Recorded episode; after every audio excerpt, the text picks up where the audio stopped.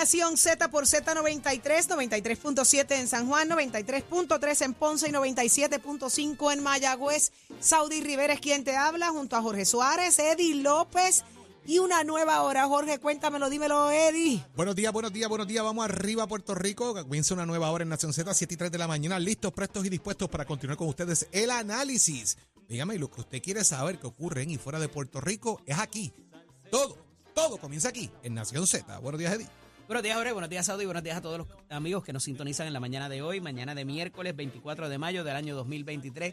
Ya se acabaron las clases, pero como quiera, si tienes la sabenita pegada, levántate que el despertador te está velando y te agarra el tapón. Y hablando de tapón, Saudi, ya se, ya se siente que hay menos gente en la calle. Ya, se acabaron las Cuando clases. salimos ahora, Sí. el, el preso está... Se acabaron las Todavía clases. está- está complicado. Bueno, yo para que estás chilling, pero cuando salimos de aquí, hasta que te montas ahí, como Ah, bueno, está sí, saliendo sí, Y después saliendo sí. la cosa fluye. Sí, pero qué bueno, se acabaron las clases, están es todos los niños en la escuela, en las casas la cosa fluye. y buscando qué hacer. Comiendo, comiendo como llaga mala, ahora es que la compra. Sí, ¿eh?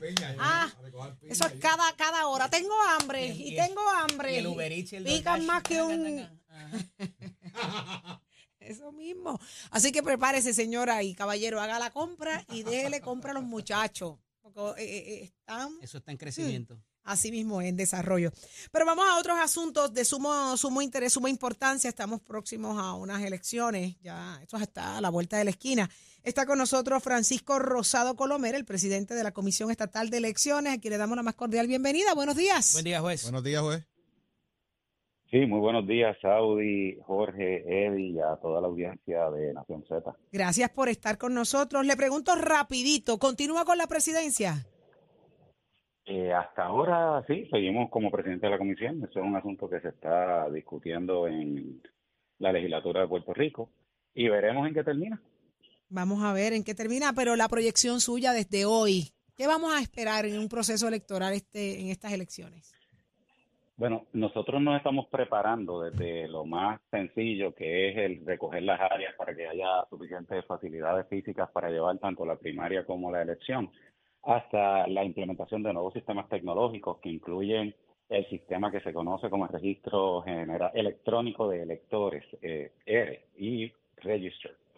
Ese registro va a permitir que los electores desde la comodidad de su casa o desde cualquier lugar donde tengan acceso a un dispositivo puedan hacer transacciones en su asiento electoral. Eso nos permite mayor flexibilidad y de hecho tuvimos un Congreso Internacional de Tecnología, el primero, que promueve el Instituto Internacional de Derechos Humanos junto con su eh, secretaría que se conoce como CAPEL, que es el Centro de Asesoría y Promoción Electoral. Eh, Puerto Rico tenía un interés de ir mirando las diferentes tecnologías porque el contrato con Dominion termina en diciembre del 2024 y estamos en medio de implementar una sustitución de listas impresas por listas electrónicas que se conoce como e-poll book. Dentro de lo que fue ese congreso vimos unas máquinas que se utilizan en Panamá, que son unas máquinas tipo ATH, que una vez el ERE se ponga en producción o como se dice en el argot popular, vaya en vivo, vamos a evaluar si las podemos utilizar en aquellos centros donde ya no vamos a tener juntas de inscripción permanente durante todo un cuatrenio en año electoral. Eso permite que si un elector se muda, para dar un ejemplo, de Santa Isabel a Ponce y no tiene tiempo de ir a, y trabajar en Mayagüez y no tiene tiempo de ir a una HIT, nosotros podríamos colocar en Guayanilla, en- en- allí hay un hotel en la misma número 2, y él puede detenerse a las 8 de la noche y hacer su transacción de cambio de dirección. Eso está, eso no tiene que ir a una junta. Sí, Eso, se e- eso cumple, es una eso- eso proyección, cumple ¿no? con lo que establece el, el- el parte del código que, que establecía que había unas fechas ciertas para atender los cambios tecnológicos y toda esta cosa. ¿Se está cumpliendo con eso? En parte sí y en parte no, porque el código establece dos parámetros. Establece que el ERE debió haber estar eh, listo para el primero de julio del 2022. Nosotros, el ERE, los eh, desarrolladores, no nos dieron la propuesta hasta diciembre del 2021 y tenía un tiempo de desarrollo mayor. Ah, eh, perdóname, diciembre del 2021 tenía un tiempo de desarrollo mayor a, a junio del 2022 y debe estar listo ya para pruebas finales a principios de junio, finales de, de junio de este año. Ahora bien, el código dice que se van a reducir las juntas de inscripción permanente Ajá. a 12 y una vez el ERE y los demás sistemas tecnológicos estén en operación, la comisión tiene que evaluar si los va a seguir reduciendo o si se mantienen las 12. Yo siempre le digo a, a los electores y a la ciudadanía que lo compare con los bancos. Los bancos tenían una sucursal en cada pueblo, cambiaron a ATH, cambiaron a sistemas tecnológicos donde se puede hacer la mayor parte de las transacciones, pero no han podido eliminar las sucursales porque siempre hay algo que hacer físicamente o siempre hay todavía algún ciudadano que tiene algún problema con la tecnología o algo que es bien importante y es que no podemos proyectar. Tienes que depositar en algún todo momento. Puerto Rico nuestra realidad. El depósito ¿Ah? no se puede hacer por, por internet cuando tiene chavito en cash. En cash, ¿no? Pero, Pero lo, pero lo puedes hacer en ATH. Claro, y lo puedes hacer en cheque, foto y la cosa. Pero le hago otra pregunta, juez, que me, me resulta interesante. En días recientes, el Partido Popular Democrático ha estado elevando el tema de la transparencia en cuanto a lo que es el voto adelantado. Como por ejemplo, como yo sé que yo pido un voto adelantado, Jorge Suárez pide el voto adelantado en, en porque vivo en Gurabo, qué sé yo, en Humacao, en San Juan, en donde sea, y como yo sé que esa papeleta que yo pedí de voto adelantado le llega al elector, que no le llegó a otra persona. Pedí el voto adelantado en Vieques, pero la papeleta, la dirección es en Orocovi. ¿Cómo yo sé que el elector recogió esa papeleta de verdad? ¿Cómo yo manejo esa, trans- esa transparencia de ese voto? Pues vamos a comenzar por aclarar, porque Ajá. yo he visto y hay mucha parte de lo que son las enmiendas al código que a mí no me gusta entrar porque yo entiendo que son asuntos políticos que no me competen. Claro. Pero la crítica al voto adelantado se ha predicado en un asunto de falta de participación de transparencia cuando el código actual y el código anterior les proveía a los partidos un gerente a cada partido Ajá. y actualmente tienen un gerente, tienen un representante en Java cada uno de los partidos políticos. En la elección tenían 40 puestos de oficinistas de proyectos especiales, cada partido eran 200 empleados. Así que participación tuvieron, representación tuvieron, y era responsabilidad de cada partido que sus empleados hicieran las funciones correctas para que fuera transparente. Eso quiere decir que todo lo que ocurría en la elección, todos lo vieron, todos tomaron Ajá. decisión. Y yo he escuchado, y no y lo tengo que aclarar, que el presidente o la presidenta de Java actual tiene alguna inherencia, el propio código dispone que en asuntos electorales el presidente de Java no puede intervenir si las gerentes de Java no se ponen de acuerdo. Y digo que son las gerentes porque casualmente las cinco son mujeres, fueron mujeres en la elección y son mujeres ahora. Las cinco, si no se ponen de acuerdo, el asunto se eleva directamente a comisión. No lo decide la presidenta. Ah, en asuntos administrativos, ¿dónde vamos a ubicar el escritorio? ¿Cuántos escritorios va a haber? ¿De qué tipo? Si voy a pedir papel, si voy a pedir bolígrafo. ¿Cómo es que se van a llevar las reuniones? Eso sí Y, le y la adjudicación de ese voto, o sea, se- no, no debe haber problema con la adjudicación de ese voto, porque en un momento dado yo recuerdo Eh. que, que en la controversia aquella del, del voto para los delegados hubo hasta un problema si se adjudicaba o no el voto de Ricardo Rosselló. Y dentro de esa controversia, lo que yo puedo mencionarles es que no hay en sistema una acreditación de que Rosselló votó. ¿Por qué?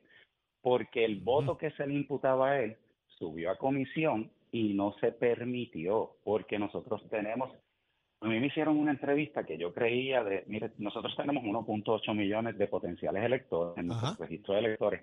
Alguien va a querer hacer trampa. Y lo que es importante es que nosotros tengamos controles para que cuando alguien quiera hacer trampa, nosotros podamos detecta a detectarla tiempo, y se detecta evitarla. a tiempo, exacto. Exacto. Y, y pues doy un ejemplo con el voto por correo, que sé que tiene alguna preocupación legítima, eh, todo el mundo, no solo los comisionados. Nosotros el voto electrónico, cuando lo ensobramos, lo registramos con un código de barra en sistema. Cuando regresa ese, ese voto electrónico, se abre en junta de balance, el voto electrónico, no el voto por correo. Se abre en una junta de balance y se escanea y el sistema para evitar errores eh, humanos, porque la perfección es una aspiración, el sistema va y dice, ya Francisco Rosado votó.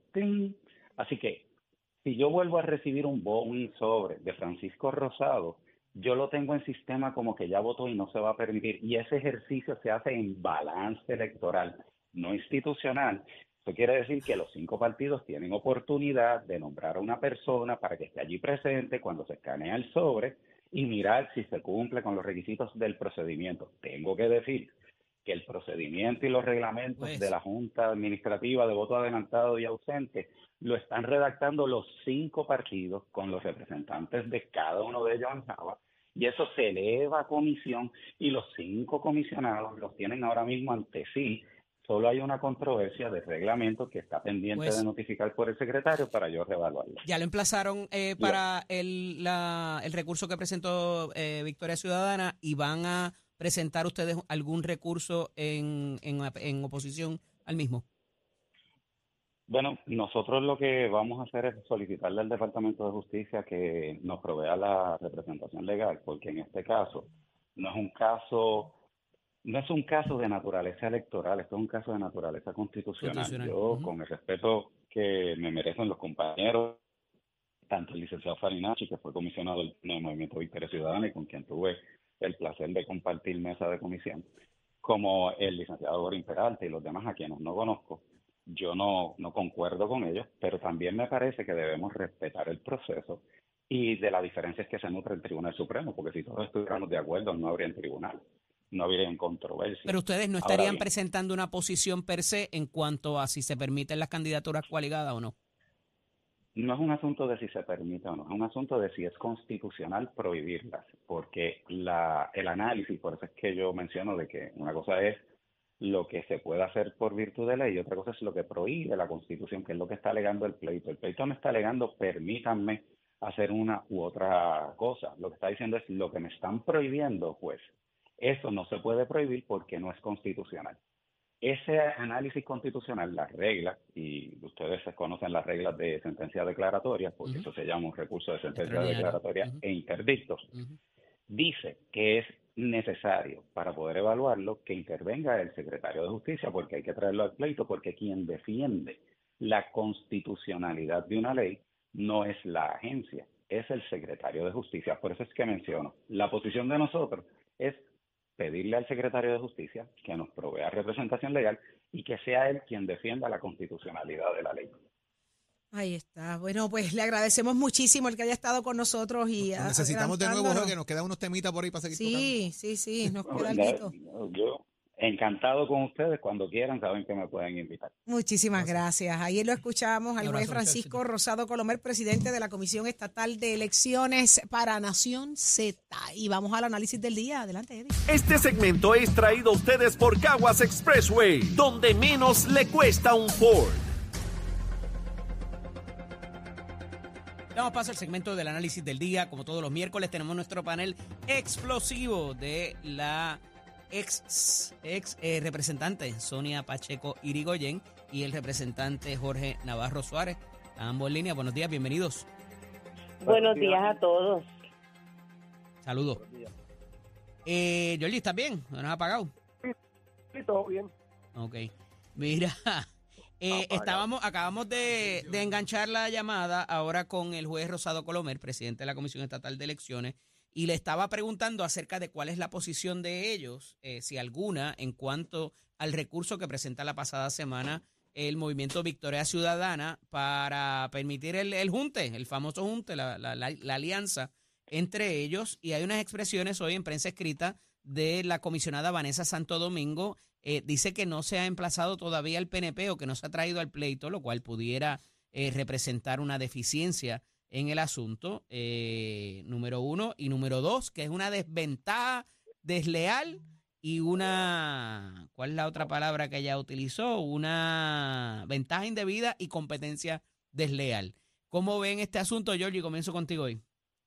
Mira, como bien dice la, la comisionada, eh, están trayendo nuevamente lo que en el pasado este, se utilizó. Eh, y es, es como digo yo. eh, Digo, ¿y quién lo utilizó? Porque fue el miembro fundador de la, de la colectividad que usted, donde usted milita. Claro que, que en el pasado se utilizó, es correcto, y que se legisló y que ya a nivel federal y en los tribunales se ha determinado que las legislaturas pueden legislar con respecto a estas situaciones. Pero aquí, aquí el punto es que tenemos esta- este- este- estos dos partidos que quieren hacer un junte para tratar de adelantar o tener ventaja sobre otros candidatos.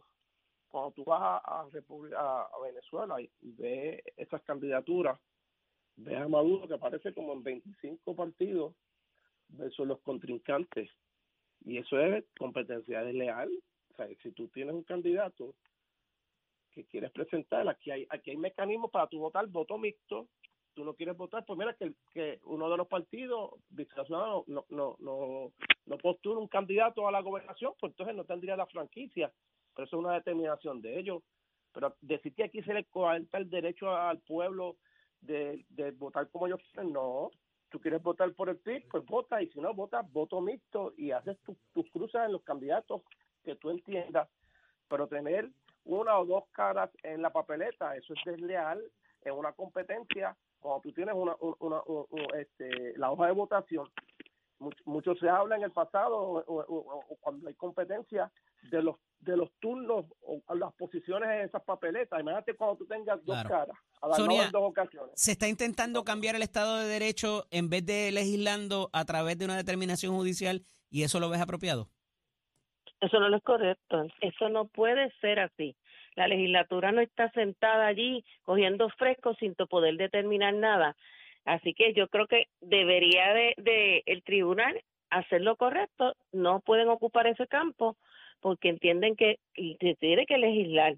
La Asamblea Legislativa como un cuerpo totalmente aparte, como un poder legislativo que es, tiene que tomar determinaciones específicas. Yo creo que esto, yo, yo estoy de acuerdo con todo, mira, decir que estoy de acuerdo con todo lo que este dice esa comisionada, este es correcto. Tampoco el Partido Popular se demandó. Aquí ellos incluyeron solamente a los comisionados, prácticamente, aunque representan un partido, ya están en carácter personal también, porque están actuando de otra, en su carácter, eh, ¿verdad? Como funcionarios dentro del partido, pero no como, como los partidos en sí. Eso es una, eso lo que denota es que ellos no querían meterse con, con tampoco con el, proyecto Dignidad, porque no quieren tener a la gente muy enojada, tener tres contra uno, ¿verdad? Yo creo que es injusto que ellos vayan a tener candidatos en todas las papeletas. Ahora digo yo, ¿cuál es el miedo de ellos? ¿Por qué no corren en buena ley y gana como ha ganado todos los gobernadores de este país que han ganado de la única forma, cogiendo las, la, corriendo en una sola papeleta, siendo el candidato oficial de un partido y ya. Si quieren ser candidatos individuales como gobernador, lo hemos tenido, pues entonces corran individual, pero no que estén en, como en otros países, como en Perú, que corren en 30, en Me 40. Me parece que, que, esto es un buen atipo de lo que estaría por venir si en algún momento llegaran al poder, ¿verdad? De cómo manejar los asuntos. Pero mira, en otra en otras situaciones tenemos las expresiones del alcalde de, eh, de Arecibo eh, en un chat, ¿verdad? De, alegadamente del Partido Popular. Eh, y él lamenta la filtración de las expresiones. No necesariamente hacer la expresión, sino que se haya filtrado, según revela la prensa escrita en la mañana de hoy. Georgie, ¿cómo ves esto? Yo escucho las explicaciones del alcalde y no es que sea pintoresco que dio ayer, y es como tú dices, él lamenta que se filtró, no lo que dijo. Si yo, si se hubiese dicho un miembro del PNP o lo hubiese dicho yo, tú puedes estar seguro que nos hubiesen quedado encima todos esos feministas y todas esas organizaciones. Pero aquí tú ves como eh, miran esto con, con, con, con las muelas de atrás o, o, y, no son enérgicos y no va el Partido Popular, el presidente del Partido Popular, eh, eh, decir algo en contra de este alcalde por las expresiones que hizo, no es, no es justificar que es un chat de populares y que esa persona que él dice, se olvida el nombre de la persona, eh, eh, es una persona que le faltó el respeto a líderes de su partido. Es que habló como habló, eh, burlando su, su, su, su dirección o su forma de ser de esa persona y aquí no ha pasado nada. Y él solamente lamenta que se filtró Suerte que lo sacaron de los chats, eso es lo que está diciendo él ahora, o la gente lo sacó de los chats, pero lamentable que, el alcalde haya hecho esas expresiones y no haya pedido disculpas a nadie, solamente que lamenta que se haya filtrado. Sonia, hay gente comparando esto con el asunto de Ricardo Rosselló, del chat de Ricardo Rosselló, y que debe ser comparable y sancionado de la misma manera. ¿Ves alguna diferencia eh, o, o entiendes que son expresiones igual de reprobables? Primero, dime cuáles fueron las sanciones de, de, de, de aquel chat porque salió bien, están todos los que están en ese chat. Le metieron una manifestación de dos semanas y tuvo que renunciar a la gobernación. Ah, bueno, el sí, pero, pero un momentito, vamos, había muchísimas cosas no solo del SECHAP, habían otras cosas, que fue el detonante, sí, Ajá. pero todos los que estaban involucrados en el chat, todos tienen contrato, están en las son analistas políticos, están todos bien activados en cuantos sitios hay. Pero el gobernador El renunció y se salió, tuvo pe- que ir. el y no ha gobernador renunció porque por la presión más todo, porque es que también él, él no, no puedes comparar, jamás fueron iguales. Fueron ¿Por qué no? muchas ¿Cuál es la- eso es lo que quiero personas. saber. ¿Cuál es la diferencia? La diferencia es que precisamente el, el gobernador lo hizo ocultando, el que, el que era, perdóname, que nunca fue gobernador, porque la constitución dice que tienes que tener terminar el término para poderte llamar es gobernador. El señor Ro- Ricardo Rosselló, el doctor, ¿verdad? Si es doctor de verdad, este, no, él fue sacado de este país porque él hizo unas expresiones y fueron ocultas en un chat burlándose de la gente. En el caso específico de de ¿Cuál es la el alcalde de, de. Arecibo, de Arecibo, el alcalde de Arecibo le estaba ta- eh, le contestó que no fue de la mejor manera a una persona que lo estaba atacando, una persona que ataca a todo el mundo, una persona que no es grato eh, y que todavía yo no sé cómo hay gente que lo, puede tener en los chats. Lo Es la una, o no o sea, lo fue una Sonia. conversación entre unas personas que Sonia. salió uno, Hello, no es lo mismo, no es lo mismo tú burlarte de aquel Ataque gordito ataque, que en a las espaldas. Pero Espérate, perdóname, no, pero a él se, Rosselló se estaba a- estaba atacando y burlándose de la Ah, obesidad de un muchacho Pero, que era el líder de él y le dijo hasta pendejo, burlando, que ¿verdad? era pendejo, ¿Sabes ¿verdad? popular? No, se Como perdón, Sonia dice que Es que él es- pintoresco, eso le escuché Sonia, que el alcalde es pintoresco, Sonia. Es pintoresco, es, Sonia, mira, ninguno de los chats son ilegales, pero son expresiones homofóbicas que hizo él. Igual que Ricardo habló de otras personas y, y pagó las consecuencias. Esa es la realidad. De que no hubo una ilegalidad, es una sea ilegalidad. Por eso, que, por eso es que a ninguno de los la en un chat privado entre personas de dame eh, en un toma y dame, no burlándose aparte. Me tengo El de que ir. Ricky era, sí, era Ay, por privado favor, entre cinco Sonia. personas burlándose de, de, de la gente. Yo creo Por que no ha quedado, no ha quedado clara la diferencia, pero hablaremos otro día de eso. No, Un abrazo a los dos. Gracias por Nada de estar. claro, estoy contigo, Eri, nada de claro, nada de claro. Nada Estamos claro, ¿no? Sí, nada Estamos claro. Excelente día. mejor no te digo. Continuamos. Este segmento es traído a ustedes por Caguas Expressway, donde menos le cuesta un Ford. Somos du- du- du- duros en entrevistas y análisis. Nación Z. Nación Z. Por el app, la música y la Z.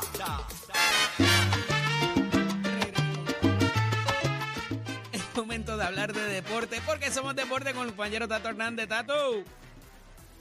Vamos arriba, vamos arriba, vamos arriba, señores, que ahora nos vamos con el tenis de mesa y nuestra Adriana Díaz, ayer martes en la madrugada, avanzó a la fase de los mejores 32 tenisistas del torneo sencillo femenino del campeonato mundial que se celebró en Sudáfrica. La Dutuado le ganó a Ivana Maleboni en 4 a 1. De este modo, Díaz enfrentaba hoy a las 5 de la mañana a la India Manika Brata, a la cual le ganó y ahora viene a se encuentra en la ronda de las mejores 16 de este torneo, así que esperamos que este próximo juego se lo vamos a estar consiguiendo luego, puede tener más información en mi página Somos Deportes, la coloca en la ronda de las mejores 8 del mundo y así también pues suba su ranking usted se entera aquí en Nación Z, Somos Deportes con los pisos de Meterscole que te informa que ya estamos trabajando la matrícula de agosto. 787-238-9494 es el numerito a llamar. ¿Usted le gusta los jalatería y pintura? Dese una vueltita por el Mestre College de Mayagüez o el Mestre College de Vega Baja para que adquiera más información. Curso de un año y dos meses que lo puede convertir en un gran profesional. Teoría y práctica es la fórmula del éxito. Que tengan buen día. Achero, give it on my friend. Este segmento del tránsito es presentado por la Comisión para la Seguridad en el Tránsito. Utilizar el cinturón de seguridad salva vidas de día y de noche. Si no te amarras, pagas. Buenos días Puerto Rico, soy Emanuel Pacheco Rivera con el informe sobre el tránsito. Ya se formó el tapón en la mayoría de las vías principales de la zona metro como la autopista José de Diego entre Vega Alta y Dorado y desde Toa Baja hasta el área de Atorrey en la salida hacia el Expreso Las Américas. Igualmente la carretera número 2 en el cruce de la Virgencita y en Candelaria en Toa Baja y más adelante entre Santa Rosa y Caparra. También algunos tramos de la PR5, la 167 y la 199 en Bayamón, así como la avenida Lomas Verdes entre American Military Academy y la avenida Ramírez de Arellano. También la 165 entre Cataño y Guaynabo en la intersección con la PR22. El expreso Valdeoriotti de Castro desde la confluencia con la ruta 66 hasta el área del aeropuerto y más adelante, cerca de la entrada al túnel Minillas en Santurce.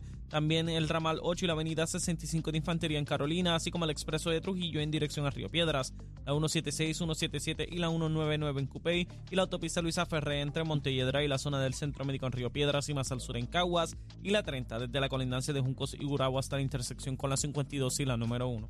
Ahora pasamos al informe del tiempo. El Servicio Nacional de Meteorología pronostica para hoy lluvias durante horas de la mañana para las costas del este y del sureste de Puerto Rico. Además, se formará nubosidad sobre sectores del interior desde la media mañana, lo que provocará el desarrollo de aguaceros y tronadas aisladas que afectarán el interior, el noroeste y el norte central de Puerto Rico. Tras varios días de lluvia, los aguaceros de hoy pueden ocasionar inundaciones urbanas y de riachuelos. Los vientos permanecen del sureste de 5 a 15 millas por hora y las temperaturas máximas estarán en los altos 70 grados en las zonas montañosas y los bajos 90 grados en las zonas costeras, con los índices de calor sobrepasando los 100 grados para el norte central. Hasta aquí el tiempo les informó Emanuel Pacheco Rivera. Yo les espero en mi próxima intervención aquí en Nación Z, que usted sintoniza por la emisora nacional de la salsa Z93. Próximo. No te despegues de Nación Z. Próximo. Lo próximo es Eliezer Ramos, el secretario de Educación. El gobernador abrió la puerta a, a, descentralizar el Departamento de Educación. ¿Qué significa eso? Todo el mundo habla de la tarjeta que le van a dar a los directores. Todo el mundo se cree que eso es como una tarjeta, un gift card. La gente se cree que eso es un gift card. La P-Card. ¿Qué tiene que decir el secretario de Educación? ¿Y por qué? ¿Y por qué P? ¿Por qué Solo aquí. Ah, Escuchen ¿por qué estos dos, escuchen estos Ah, dos, escuchen estos dos. Venimos con más.